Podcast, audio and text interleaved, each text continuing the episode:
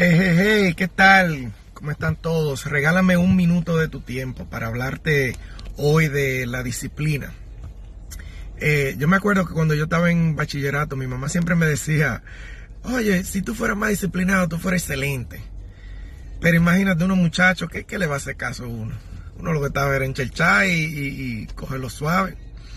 Pero ahora ya de adulto, yo te puedo decir a ti que la disciplina es una de las características que tiene toda persona exitosa. ¿Por qué? Porque es, la, es una de las cosas que, que te hacen eh, comprometerte contigo mismo para hacer, para hacer aquellas tareas que no son tan fáciles, que cuando tú no tienes motivación hay que hacerlas como quieras.